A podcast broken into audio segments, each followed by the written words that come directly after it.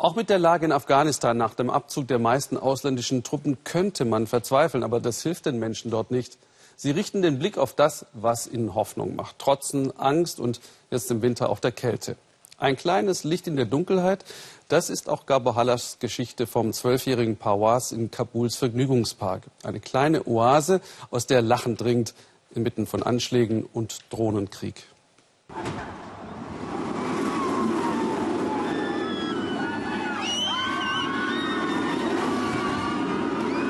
Der Krieg macht Pause. Auf einmal ist Frieden mitten in Kabul. Die Menschen wollen fröhlich sein, wenn auch nur für einen kurzen Moment. Das ist schon viel. Parvas darf heute Kind sein, wie noch nie. Das heißt einfach Karussell fahren, das erste Mal in seinem Leben mit zwölf. Normalerweise muss er arbeiten, aber heute hat er frei.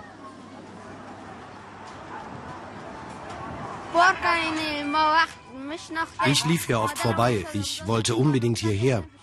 Dann habe ich meinen Chef gefragt. Er hat es mir erlaubt. Auch meine Mutter hatte nichts dagegen.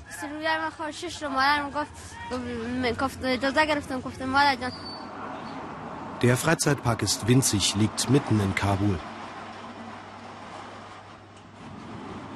Das Riesenrad scheint kaum in Schwung zu kommen, aber die Leute lieben den Park.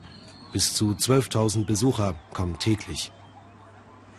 30 Afghani, etwa 40 Cent kostet der Eintritt.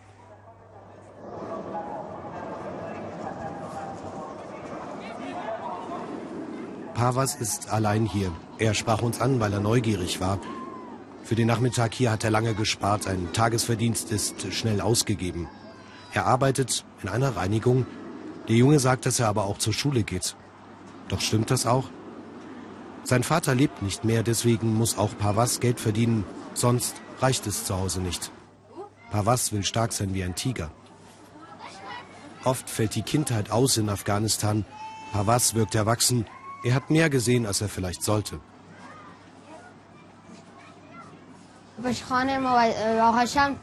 Einmal habe ich eine Explosion erlebt, nicht weit von uns an der Moschee.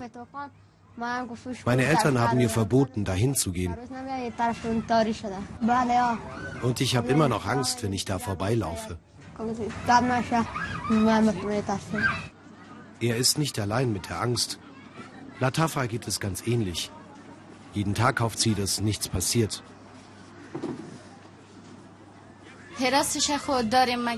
Wir haben Angst.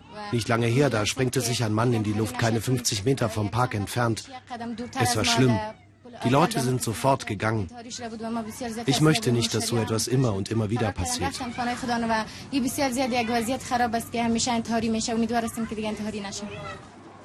Latafas Schminkbude steht direkt am Eingang. Dort wird jeder Gast kontrolliert. Da kann immer was passieren. Und Kinder, die sich schminken lassen, brauchen Polizeischutz mit Kalaschnikow. Mir ist total klar, was den Kindern auf der Seele lastet. All die Explosionen, die Selbstmordattentäter. Aber wenn sie hierher kommen, wenn ich sehe, wie die Kinder das genießen, dann hoffe ich, dass wir eines Tages Frieden haben. Die Afghanen lassen sich nicht abschrecken. Sie blenden die Gefahr aus wie fast immer, überall. Sie brauchen Mut, auch wenn sie einfach nur einen schönen Nachmittag verbringen wollen.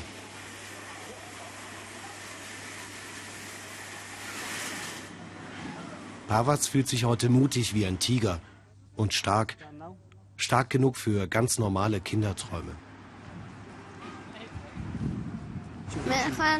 Ich möchte zur Schule gehen, studieren und Arzt werden, meine Familie ernähren.